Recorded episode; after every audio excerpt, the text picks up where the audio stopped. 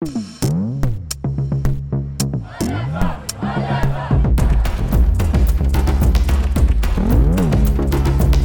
sind Melrose und Jan.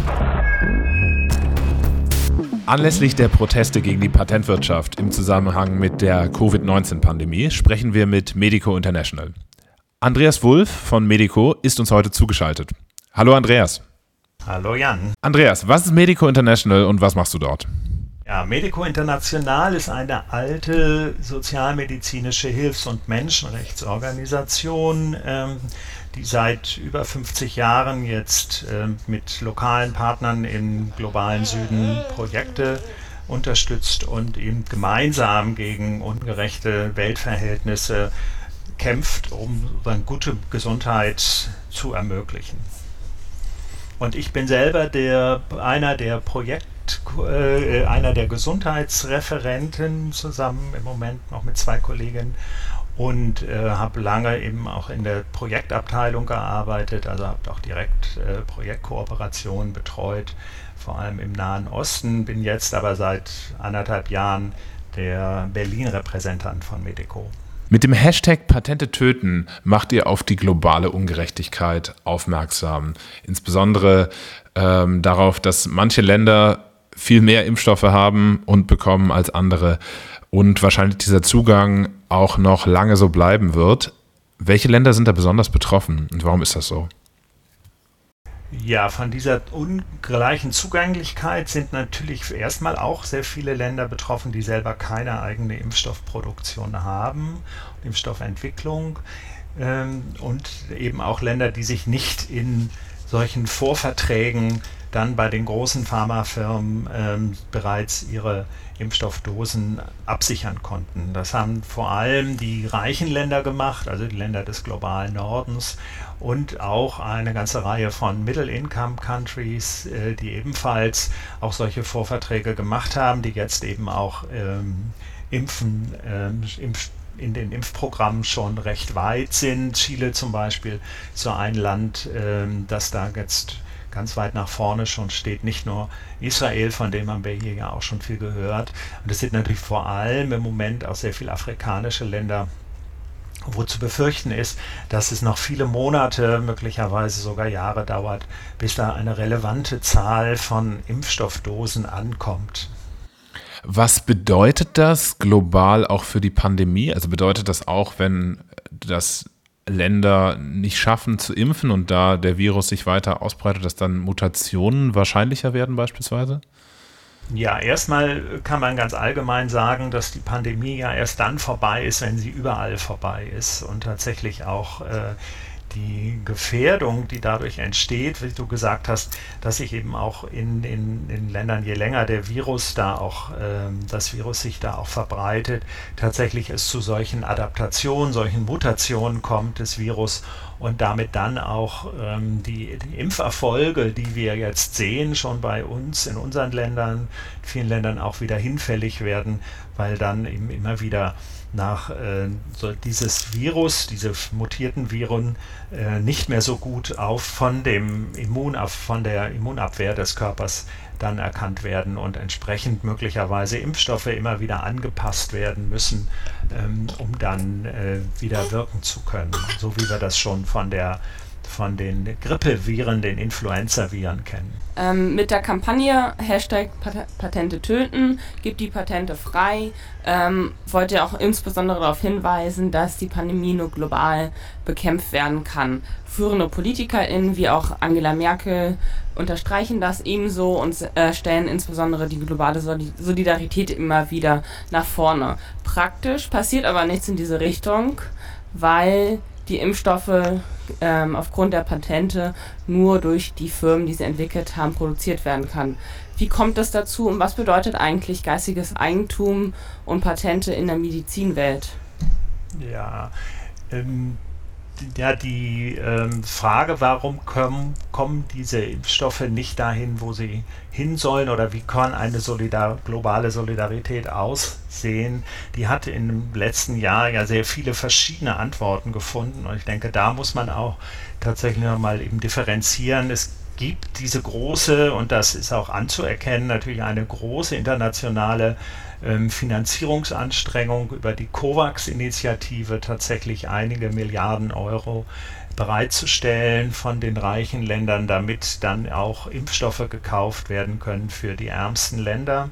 Das war ursprünglich eine globale Einkaufsgemeinschaft für alle. Das war ein Angebot, das die WHO mit an, aufgelegt hat, aber vor allem von den großen öffentlich-privaten Gesundheitsinitiativen Gavi und CEPI administriert wird und wo ursprünglich im Sommer letzten Jahres versucht worden ist, eben genau solche Vorverträge auch dadurch zu machen mit den großen Konzernen, dass man genügend Geld bei dieser Initiative poolt. Also das ist schon eine Initiative, die jetzt auch angefangen hat, schon erste Impfstoffdosen auch in die Länder des globalen Südens zu schicken. De facto ist aber die Ressource Impfstoff so knapp, dass eben die Ungleichverteilung eben doch entlang dieses bewährten, sag ich mal, Mechanismus, wer zuerst kommt und wer die größten Taschen hat, bekommt auch am meisten ab. Und das sehen wir eben gerade aktuell in den ähm, ersten Monaten dieser Impfstoffverteilung. Das heißt, das finde ich, die, das finde ich ja. krass. Also, ähm, das, also da, da, das verstehe ich auch noch nicht ganz. Wie könnte es denn besser laufen? Also wenn, wenn genug Impfstoff für die ganze Welt da wäre, sehe ich auch ein, dass es ähm, wahrscheinlich äh, viel besser wäre und äh, der ganz einfach zu verteilen wäre oder so. Jetzt ist aber noch nicht mal in Deutschland genug da und da liegt dann auch schon die Frage nahe, wieso ist das wohl eigentlich so?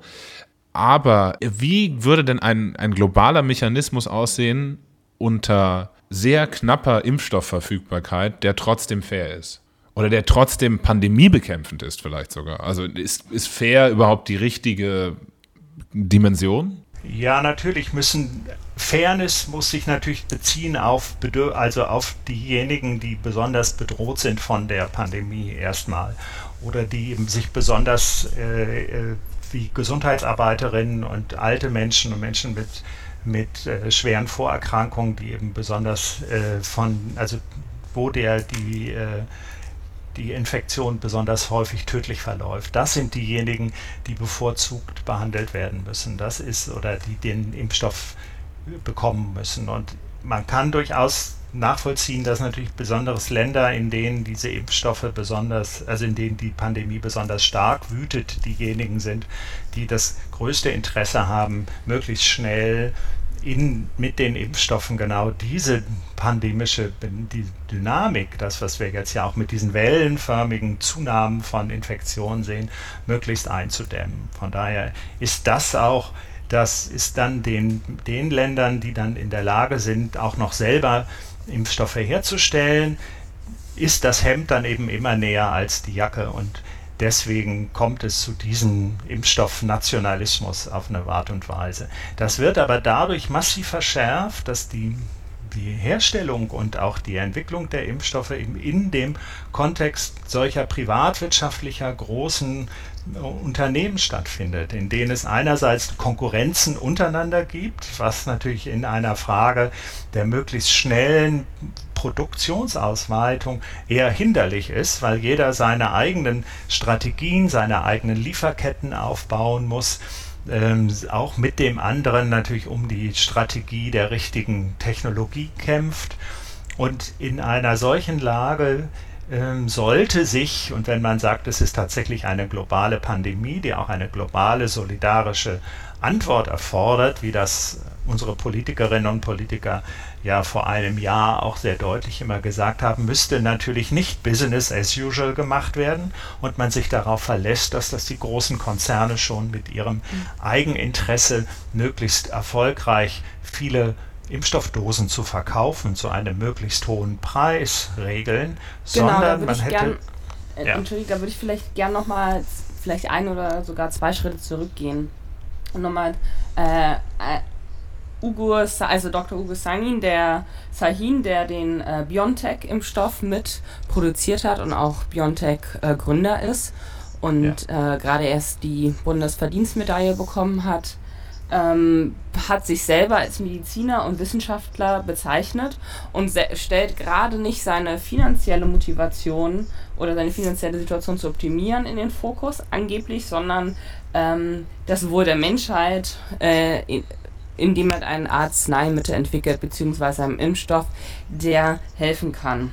Wie laufen denn solche Äußerungen zusammen mit der Tatsache, dass Arzneimittel, Impfstoffe durch ein Patent geschützt werden kann. Das heißt auch ein Patent, was verhindert, dass andere Unternehmen eventuell dieses ähm, herstellt und damit genau diese problematischen Logistiken umgehen kann, beziehungsweise da ähm, zu mehr Impfstoffproduktion führen würde. Ähm, wie verhält sich das allgemein in der Medizinwelt? Es geht jetzt ja nicht nur um die Pharmaindustrie, wo klar ist, dass da irgendwie ein kapitalistisches, finanzielles Interesse da ist, aber wie wird darüber generell innerhalb der Medizin gesprochen? Die Logik eines kapitalwirtschaftlich, eine, eines kapitalistischen Produktionsunternehmens ist, dass sie ihre eigene ihre eigenen Märkte natürlich auch gegen Konkurrenten verteidigen. Und speziell in, in industriellen Produktionen und, und Patente sind ja auch keine Spezialität des, der Impfstoff- oder auch der Medikamentenwelt, sondern sind ja insgesamt Teile dieser konkurrierenden, miteinander konkurrierenden äh, Unternehmen und sind gerade in einer in, in, in Industrien, in denen das Wissen und die Technolog hochtechnologischen Produktionen ein wesentlicher Bestandteil sind, äh, eben auch Teil des unternehmerischen Interesses. Deswegen ist das Interesse, deswegen ist das Interesse der Unternehmen sozusagen jetzt nicht sozusagen das Böse an sich, sondern die Frage ist ja, wie kontrolliert man und wie reguliert man genau diese privatwirtschaftlichen Akteure, um in, in einem Moment, in dem man jetzt noch nicht eine Alternative hat eines also öffentlichen Gemein, Gemeinwohl äh, äh in Besitz der, der, der, der allgemeinen Hand befindlichen Impfstoffproduktion und Entwicklung. Und gibt, hast du, habt ihr da einen konkreten Vorschlag oder wäre der konkrete Vorschlag tatsächlich, naja, dann lass doch die Impfstoffproduktion in staatliche Hand überführen? Nein, wir wollten ja erstmal noch bei den Patenten bleiben, würde ich jetzt sagen. Man kann auch die, die Impfstoffproduktion in staatlicher Hand überführen, ich weiß nicht. Ähm, und dann die Frage haben, die, die, ähm, ob dann der und die, die öffentliche Forschung tatsächlich in dem Sinne besser funktioniert als mit einer sozusagen klassischen auch Kapitallogik des Risiko der Risikoinvestition. Und wir sehen gerade bei der Pharmaindustrie, dass dieses Modell, dass man mit, mit dem Patentmodell sozusagen hochpreisige Gewinne einfährt, also durch hochpreisige Medikamente, die dann reinvestiert werden, eben auch nicht gut funktionieren. Und deswegen ist es absolut notwendig, dass sich daran was ändert. Dass gerade die Idee, dass man Forschung und Entwicklung ein, in ein solches privatwirtschaftliches äh, Eigentumsmodell mit den Patenten überführt, eher, behindert, eher hinderlich ist. Das muss man, deswegen muss man nicht die gesamte Pharma, Pharmaunternehmen ähm, verstaatlichen, aber man muss verhindern, dass privatwirtschaftliche Akteure sich das Wissen, die technologischen ähm, Ressourcen sozusagen komplett aneignen, sondern man muss sie in einer solchen Situation zumal nochmal deutlicher freigeben und tatsächlich immer wieder darauf beharren, dass das Wissen und äh, die, das Wissen wie man solche Dinge herstellt, tatsächlich in die öffentliche Hand gehören, weil sie auch von der öffentlichen Hand wesentlich finanziert werden. Mhm. Also eher das Argument Patentschutz aufheben zu, als, als erster Versuch. Was können wir denn an, ähm, an anderen äh, Epidemien oder Pandemien lernen? Also ich sag mal, das Stichwort Ebola, da gab es ja auch lange Zeit gar keinen Impfstoff. Ist die Situation vergleichbar? Wie ist sie unterschiedlich?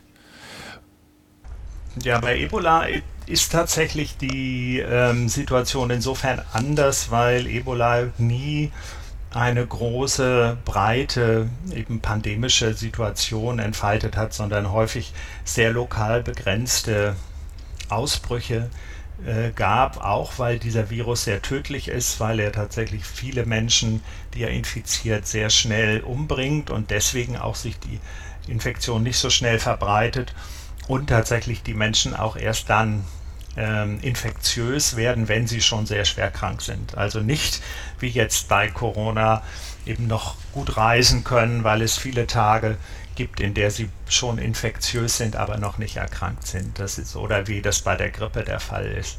Ähm, von daher ist, der, ist das ein großer Unterschied und das hat auch dazu geführt, dass man zwar den Virus schon in den 70er Jahren entdeckt hat und da auch einige Forschung zugemacht hat, aber tatsächlich eine echte Impfstoffforschung und vor allem dann auch die entsprechenden klinischen Studien, die man für solche Impfstoffe braucht, schwer zu realisieren waren, wenn es gar keine oder gar nicht zu realisieren sind, wenn es gar keine Menschen gibt, die an Ebola äh, eben massenhaft auch erkranken und man dann eben mit der klinischen Studie ähm, rausbekommt, ob die geimpften Menschen weniger stark an dem äh, an, der, an dem Virus erkranken als die nicht geimpften. Das machte es bei Ebola über ja lange Jahrzehnte kompliziert und natürlich war es auch kein, gab es auch kein großes finanzielles Interesse daran, ähm, an einem an einer Krankheit, an einem Virus, der in ländlichen Gebieten Zentralafrikas nur auftritt, tatsächlich ähm, dafür dann hohe Forschungsinvestitionen einzusetzen. Das das kam beides zusammen. Deswegen gab es einerseits kein Interesse, auch in einem kommerziellen Sinne von Unternehmen daran zu forschen. Und das ist ein, wie ich sagte, auch ein wesentliches äh, Problem einer solchen profitorientierten Arzneimittel- und Impfstoffforschung, dass eben und Produktion, dass sie eben tatsächlich nur an Produkten interessiert ist, die dann eben eine entsprechend breite Absatzmärkte auch versprechen. Ja, also 2000, im November 2001 wurde ja die Doha-Erklärung der WTO, also der Welthandelsorganisation, verabschiedet, wo ja. ähm, genau diese Frage der Patente auch ähm, diskutiert wurde und am Ende ähm, das Fazit oder die Erklärung ähm, gemeinsam beschlossen wurde, dass im, im Falle ähm, einer globalen Pandemie beispielsweise, wo es wichtig ist, ähm, global solidarisch zu agieren, ähm, Patente aufzuheben, um eine Produktion auch weltweit durchzuführen, gegebenenfalls eben auch günstiger, dadurch, dass der finanzielle Anreiz durch die Patentaufhebung geringer geschätzt wird bzw. minimiert wird. Wie verhält es sich eigentlich mit diesem, mit dieser, mit der Organisation dann oder mit der, mit dieser der Bündniserklärung? Äh, setzt, setzt sie irgendwie aktuell ein, was verhindert das eventuell, dass wieder die Doha-Erklärung eingesetzt, also dass die Doha-Erklärung eingesetzt wird, erstmalig ähm, wegen Covid. Ähm, genau. Ja, die Doha-Erklärung ist jetzt ein, eine sehr spezielle äh, Situation gewesen in einer Frage, wo es vor allem darum geht, ob ob Medikamente, die unter einer einem Zwangslizenz äh, produziert worden sind, also einer der Mechanismen, die in, der TRIPS in dem TRIPS-Abkommen vorgesehen sind, ob die auch tatsächlich nicht nur für das eigene Land vorgesehen sind, sondern auch exportiert werden können. Man muss grundsätzlich verstehen, das Patentrecht ist ein nationales Recht, das heißt die Frage der, der internationalen Harmonisierung mit der TRIPS-Abkommen bei der Welthandelsorganisation trägt nur so weit, wie das eben in den nationalen, in den nationalen Kontexten umgesetzt wird. Und dieses Konzept eines, einer Zwangslizenz war ursprünglich darauf gedacht, ähm, dass man quasi für eine eigene Situation im eigenen Land etwas ermöglichen kann, was für andere ähm, was dann, was einem der, der, der, der Patenthalter sozusagen selber nicht liefern will oder nicht liefern kann. Das ist aber in einer globalen Situation, zum Beispiel für Länder, die gar keine eigene Pharmaindustrie haben, hilft diese Doha-Erklärung überhaupt nicht, weil die ja darauf angewiesen sind, dass Medikamente auch importiert werden können. Und das war, das sollte die Doha-Erklärung dann, und das hat die Doha-Erklärung dann nochmal klargestellt, dass das auch möglich ist. Das war vor allem auf die HIV-Aids-Medikamente damals Anfang der 2000er Jahre gerichtet. Das Interessante in der aktuellen Debatte ist eher, dass mit dem Vorschlag, der jetzt seit Oktober von der indischen und der südafrikanischen Regierung mit vielen Unterstützerländern inzwischen bei der Welthandelsorganisation diskutiert wird, der sogenannte TRIPS Waiver, also ein temporäres Aussetzen, eine temporäre Suspendierung des des Gesamt, der gesamten TRIPS-Architektur tatsächlich damit es sehr viel leichter wäre, eben nicht nur im Einzelfall für einzelne Substanzen und für jeweils jedes Land selbst eine solche, ähm, eine solche Ausnahmeregelung wie die Zwangslizenzen zu erlassen, sondern tatsächlich insgesamt es den ähm, Nachahmerfirmen, die es überall auf der Welt gibt, es erleichtern würde, tatsächlich Medikamente, Impfstoffe und andere Produkte, die zur Bekämpfung der Covid-19-Pandemie notwendig sind, nachzubauen, ohne in die Gefahr zu kommen. Ich, ich will das nochmal kurz mit, mit einfachen Worten wiederholen, um, um zu verstehen, ob ich es verstanden habe. Also die WHO kann letzt, äh, die WTO, ähm, für mich World Trade Organization oder Welthandelsorganisation, äh, kann per Beschluss festlegen, dass das Eigentumsrecht global ausgesetzt wird für alle Patente an beispielsweise Covid-Vakzinen. Ähm, Nein, Nein, das kann die WTO nicht. Die das WTO ist sozusagen ein Staatenbündnis und jeder Staat entscheidet darüber selber, ob er sich einem solchen TRIPS-Waiver anschließen würde oder nicht.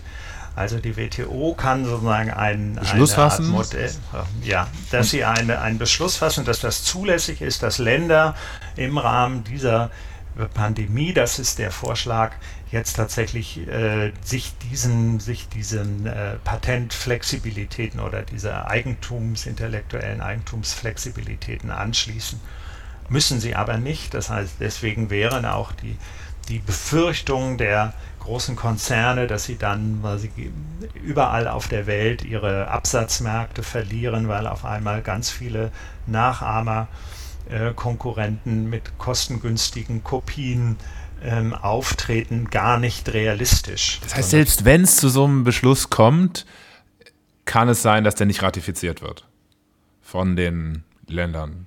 Doch, es müssen die Länder können das selber entscheiden. Und wenn Deutschland sagt, dass er das nicht machen will, dann muss er den nicht ratifizieren, muss er sozusagen diesen, diesen Waiver gar nicht einsetzen. Das ist sozusagen eine Option, die Länder benutzen können, aber nicht eine Verpflichtung, etwas zu machen. Aber es ist deswegen wichtig, dann, weil, ja, ja, weil was bleibt dann, wenn alles optional ist? Ähm, müssen wir jetzt einfach pessimistisch sein oder ähm, gibt es noch irgendwie einen Hoffnungsschimmer? Nein, ich meine, nein, die, das geht nicht um die Optionalität, sondern es geht darum, die, der Vorteil, den der TRIPS-Waiver hat, dass es keine Strafsanktionen gibt gegenüber Ländern, die diesen TRIPS-Waiver dann einsetzen. Das ist doch die Idee. Das ist die Idee, dass das TRIPS, das, das, das, das Handelsrecht sieht vor, dass sich, dass sich die Länder an die gemeinsamen Regeln auch der, der ähm, mhm. die vereinbart das heißt, sind, halten. Und wenn sie das nicht tun, gibt es Strafmaßnahmen. Die können bilateral aussehen. Ja. Noch eine Frage, das heißt, die, der billige Impfstoff der dürfte dann eventuell nicht in Deutschland angewandt werden, aber die Entwicklungs- und Schwellenländer hätten dann die Chance, den billigeren Impfstoff, so, sofern dieser produziert wird, durch andere Alternativunternehmen äh, einsetzen zu können. So rum ja. würde das dann funktionieren. Genau, so rum würde es, würde es passieren. Und Ländern wie Deutschland würde dann das Recht fehlen, diese eigentliche Patentverletzung zu sanktionieren. Und so wird ein Schuh draus. Oder? Genau, wobei die Sanktionen, wie gesagt, das, auch das ist die Frage, wo dann, wo dann die Sanktionen ausgesprochen werden. In der, ähm, auf der Ebene der WTO gibt es solche Sanktionen, also wo Strafzölle zum Beispiel verhängt werden, wenn sich Länder nicht an vereinbarte äh, Freihandelsregeln halten.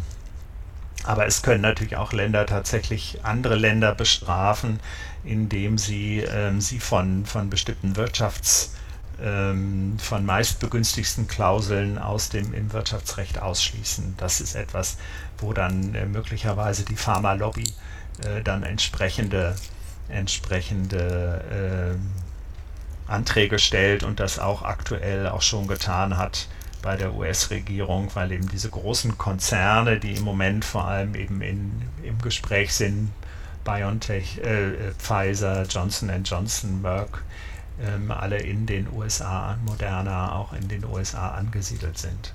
Aber das wären etwa, das wären etwa Möglichkeiten, die ähm, die Länder dann hätten. Interessanterweise haben ja aber auch im Herbst tatsächlich auch schon europäische und auch deutsche Politiker durchaus darüber nachgedacht, ob man nicht auch mit Zwangspatenten drohen müsse, um die großen Unternehmen eben dazu zu zwingen, tatsächlich auch ähm, ihre, ihre Produktionsmöglichkeiten auszuschöpfen, beziehungsweise dann auch eben selber in den Verhandlungen nachzugeben, wenn es eben stockte. Das klingt alles unglaublich verzwickt. Ähm, du hast uns im Vorgespräch noch von einem guten Beispiel erzählt, nämlich der Influenza-Pandemie, wo sich die reichen Länder zunächst Kapazitäten gesichert haben, aber dann ein Technologietransfer eingerichtet wurde. Kannst du das nochmal näher erklären und äh, vielleicht auch sagen, ob das ein Fall wäre, der jetzt übertragbar wäre?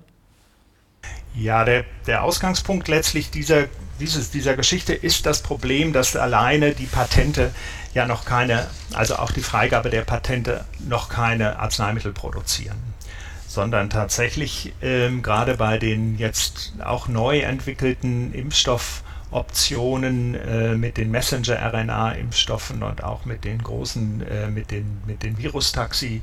Ähm, Impfstoffen von, von, wie sie etwa Sputnik äh, darstellt oder AstraZeneca, dass das eben relativ hochtechnologische Produktionsweisen sind, die in der traditionellen Impfstoffforschung ähm, in der Impfstoffproduktion noch nicht angewendet werden global und man da eben, eben zusätzlich zu der Freigabe des intellektuellen Eigentums auch einen systematischen Technologietransfer braucht, um tatsächlich eine Ausweitung der Produktion global und regional zu realisieren. Das ist der Ausgangspunkt. Und ein, ein Beispiel für einen solchen Technologietransfer, den es im, im nach 2006 gegeben hat, oder in 2006 anfing, als eben die Befürchtung war, dass sich die Erfahrung, die man mit der sogenannten Schweinegrippe H1N1 Influenza hatte, die eben auch sich global stark verbreitet hatte, dann aber glücklicherweise weniger gefährlich sich erwies, als man am Anfang befürchtet hatte. Ähm, aber da wurde eben schon deutlich, dass eben in den Monaten, in denen eben diese Epidemie sich verbreitete, auch wieder die reichen Länder, weil sie die ganzen äh, Kapazitäten der Impfstoffproduktion an sich beziehungsweise die aufgekauft hatten, die, die Produktion und es eben für die Länder des globalen Südens keine mehr gab. Und äh, da wurde deutlich, dass auch mit der Befürchtung, dass der nächste große Pandemie eben wieder eine Influenza-Pandemie wird, dass man in diese Technologie systematisch investieren muss. Und man hat dann auch mit der WHO, vor allem bei der WHO und auch mit Unterstützung äh, verschiedener Länder tatsächlich einen, einen physischen Hub, eine, ein, eine Stelle eingerichtet, also quasi eine Modellfabrik für die Influenza-Impfstoffproduktion in Holland, an dem eben Unternehmen und Wissenschaftler aus anderen Ländern im praktischen Feld lernen konnten, wie das funktioniert, wie man die Qualitätssicherung macht, wie man die Zulassungsbedingungen auch schafft für solche Influenza-Impfstoffe und hat dadurch global ähm, relevant die Kapazitäten ausgeweitet und erhöht um Influenza-Impfstoff herzustellen. Das ist etwas, was dann auch über mehrere Jahre geht. Auch das ist etwas, was da zumindest mit den Ressourcen, die damals eingesetzt worden sind, ähm, ging. Und es konnte vor allem auch deswegen gehen, weil die die Technologie dieser Impfstoffproduktion, die dann ganze Viren gezüchtet hat, sie dann abgetötet hat und dann eben zu Impfstoffen gemacht hat, keine patentgeschützte Technologie war und damit ein wesentlicher Schwierigkeit der Verbreitung dieser Technologie nicht mehr gegeben war. Das ist etwas, was man jetzt tatsächlich dringlich äh, überlegen müsste. Und es gab auch eben schon im Mai letzten Jahres bei der WHO eine äh, Konzeption, eine Idee, einen solchen Covid-19 Te Technology ähm, Pool einzurichten, in dem man eben Lizenzen für die Produktion von Impfstoffen sammeln kann. Das ist sozusagen noch eine Stufe unterhalb der verpflichtenden ähm, Aufhebung der Patente, sondern operiert noch mit einem freiwilligen Lizenzierungsmodell. Kann das funktionieren? Das ja, das kann funktionieren, wenn man entsprechend viel Druck ausübt und wenn man möglicherweise zum Beispiel öffentliche Förderung für die Forschung und Entwicklung von Impfstoffen tatsächlich auch konditioniert, indem man sagt, gut, ihr kriegt diese Milliarden, das waren ja Milliarden Euro, die in diese Impfstoffforschung äh, investiert worden sind. Ihr bekommt diese Milliarden nur, wenn ihr euch verpflichtet, dann auch ähm, eure Technologie zu teilen zu Konditionen, von denen ihr möglicherweise auch profitiert. Also Lizenzverfahren sind ja immer, behalten ja auch immer äh, Lizenzgebühren. Aber es ist notwendig, dass in dieser konkreten Situation sich der Public Return on Public Investment eben so schnell wie möglich einstellt. Das heißt, das, was wir öffentlich an Geld investieren, muss auch einen öffentlichen Profit erwirtschaften. Und diese so eine solche bedingte, also Konditionierung der, der Forschungs- und Entwicklungsförderung ist eine wichtige Forderung, die wir auch mit unserem Aufruf stellen. Wie, wie, sieht es eigentlich mit Medikamenten gegen Covid aus? Es wird ja immer von einer Mehrgleisigkeit der Strategie gesprochen. Impfung, Testen und Medikamente eben, damit auch die Intensiv auf den Intensivstationen irgendwie wirksame Methoden gefunden werden. Ist es Teil eurer Forderung? Das ist natürlich Teil, mit den, wenn es, wenn es erfolgreiche Medikamente gegen Covid-19 gäbe, dann würde das möglicherweise sogar sehr viel schneller äh, umsetzbar sein, weil es dafür sehr viel größere Kapazitäten in der globalen Medikamentenproduktion gibt. Also die Impfstoffproduktion beträgt maximal 10 Prozent, wahrscheinlich noch weniger von der Medikamentenproduktion. Und ähm, das Problem ist nur, dass es diese wirksamen Medikamente gegen Covid-19 bislang nicht gibt. Gibt es nicht eins, also die, dieses Remdesivir oder sowas? Remdesivir, Remdesivir. hat sich, äh, das war Remdesivir, war, war ein Hoffnungsträger noch bis zum letzten Sommer, hat sich dann aber in den Studien als nicht besonders wirksam erwiesen. Das ist ein Problem ähm, meines Wissens ist auch ein tatsächliches Problem, dass die vor allem diese schwersten Verläufe der Covid-19 ähm, der Covid-19-Erkrankung gar nicht dann mehr ursächlich durch das Virus ausgelöst werden, sondern dann durch den, ähm, die Überreaktion des Körpers, also quasi eine, eine überentzündliche Reaktion im Körper selbst, die man kontrollieren muss, aber die gar nicht mehr dann, äh, die dann eintritt, wenn der Virus gar nicht, das Virus sich gar nicht mehr vermehrt. Das heißt, man tatsächlich mit der Vermehrung des, äh, des, der Behinderung des, des Virus selber in diesen Situationen gar nicht mehr das Outcome der, das klinische, also den klinischen Verlauf so sehr beeinflussen kann. Das ist das, was ich von der klinischen Seite der Covid-19-Erkrankung äh, weiß. Das heißt, äh, man kann natürlich versuchen, in der Frühphase der Erkrankung tatsächlich diese Virusvermehrung auch medikamentös zu behindern. Das ist aber bei ähm, Viren ex extrem kompliziert und bislang ist mir nicht bekannt. Es wurden verschiedene Dinge ja ausprobiert. Es wurde auch immer auf ähm, Hoffnung gesetzt, auch auf kleine, kostengünstige Medikamente wie Chloroquin das auch gegen Malaria eingesetzt wird. Auch das hat sich nicht, nicht, nicht erwiesen. Und ähnliche Dinge. Das bleibt schwierig offensichtlich. Und leider ist das ein, ein wirklicher Mangel im Moment. Und äh, man kann halt nur hoffen, dass die, ähm, dass es da einfach, da gibt es weiter natürlich Forschung dran, dass es da auch in absehbarer Zukunft leichter wird, dann auch die schwersten Verläufe mit, mit äh, Covid-19 zu verhindern. Bislang, was wirksam ist im Moment, sind einfach die Impfungen der besonders gefährdeten Menschen. Also, dann, wir haben grandios überzogen, aber es war unglaublich interessant.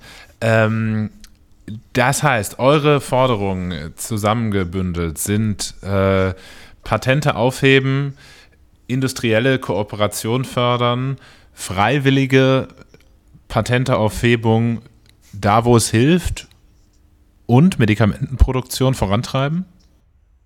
Na, es muss vor allem, also ich würde sagen, natürlich ist, ist, das, ist das Leben der Menschen nicht, nicht von guten Medikamenten, sondern von guten Lebensbedingungen vor allem abhängig. Das ist auch etwas, das wir nicht vergessen sollten. Ganz zentral ist aber eine Forderung, tatsächlich das Forschungs- und Entwicklungsmodell von Medikamenten umzuwerfen und tatsächlich zu sagen, das gehört in öffentlicher Hand und aus mit, wenn man es als öffentlicher Förderung, weil nur dann kann man sicherstellen, dass tatsächlich die Kriterien, an denen geforscht wird, tatsächlich sich nach den realen Bedarfen der Menschen richtet und nicht daran, was kommerzielle Unternehmen besonders gut vermarkten können. Und dann ähm, kann man noch darüber nachdenken, ob dann die Produktion dieses, dieser konkreten Produkte tatsächlich besser von staatlichen oder von privaten Akteuren gemacht werden kann. Das Problem wird immer bleiben, dass eine privatwirtschaftliche Logik daraus ausgerichtet ist, möglichst viel Umsatz zu machen und äh, ihre, möglichst viel Geld damit zu generieren. Und gute Gesundheit entsteht nicht dadurch, dass wir möglichst viele Medikamente nehmen, sondern dass wir sie dann nehmen, wenn wir sie brauchen und dass sie dann auch verfügbar sind. Vielen, vielen Dank für dieses Interview. Okay. Ja, ja auch von mir danke. Gut. Danke, danke euch auch. Tschüss. Tschüss.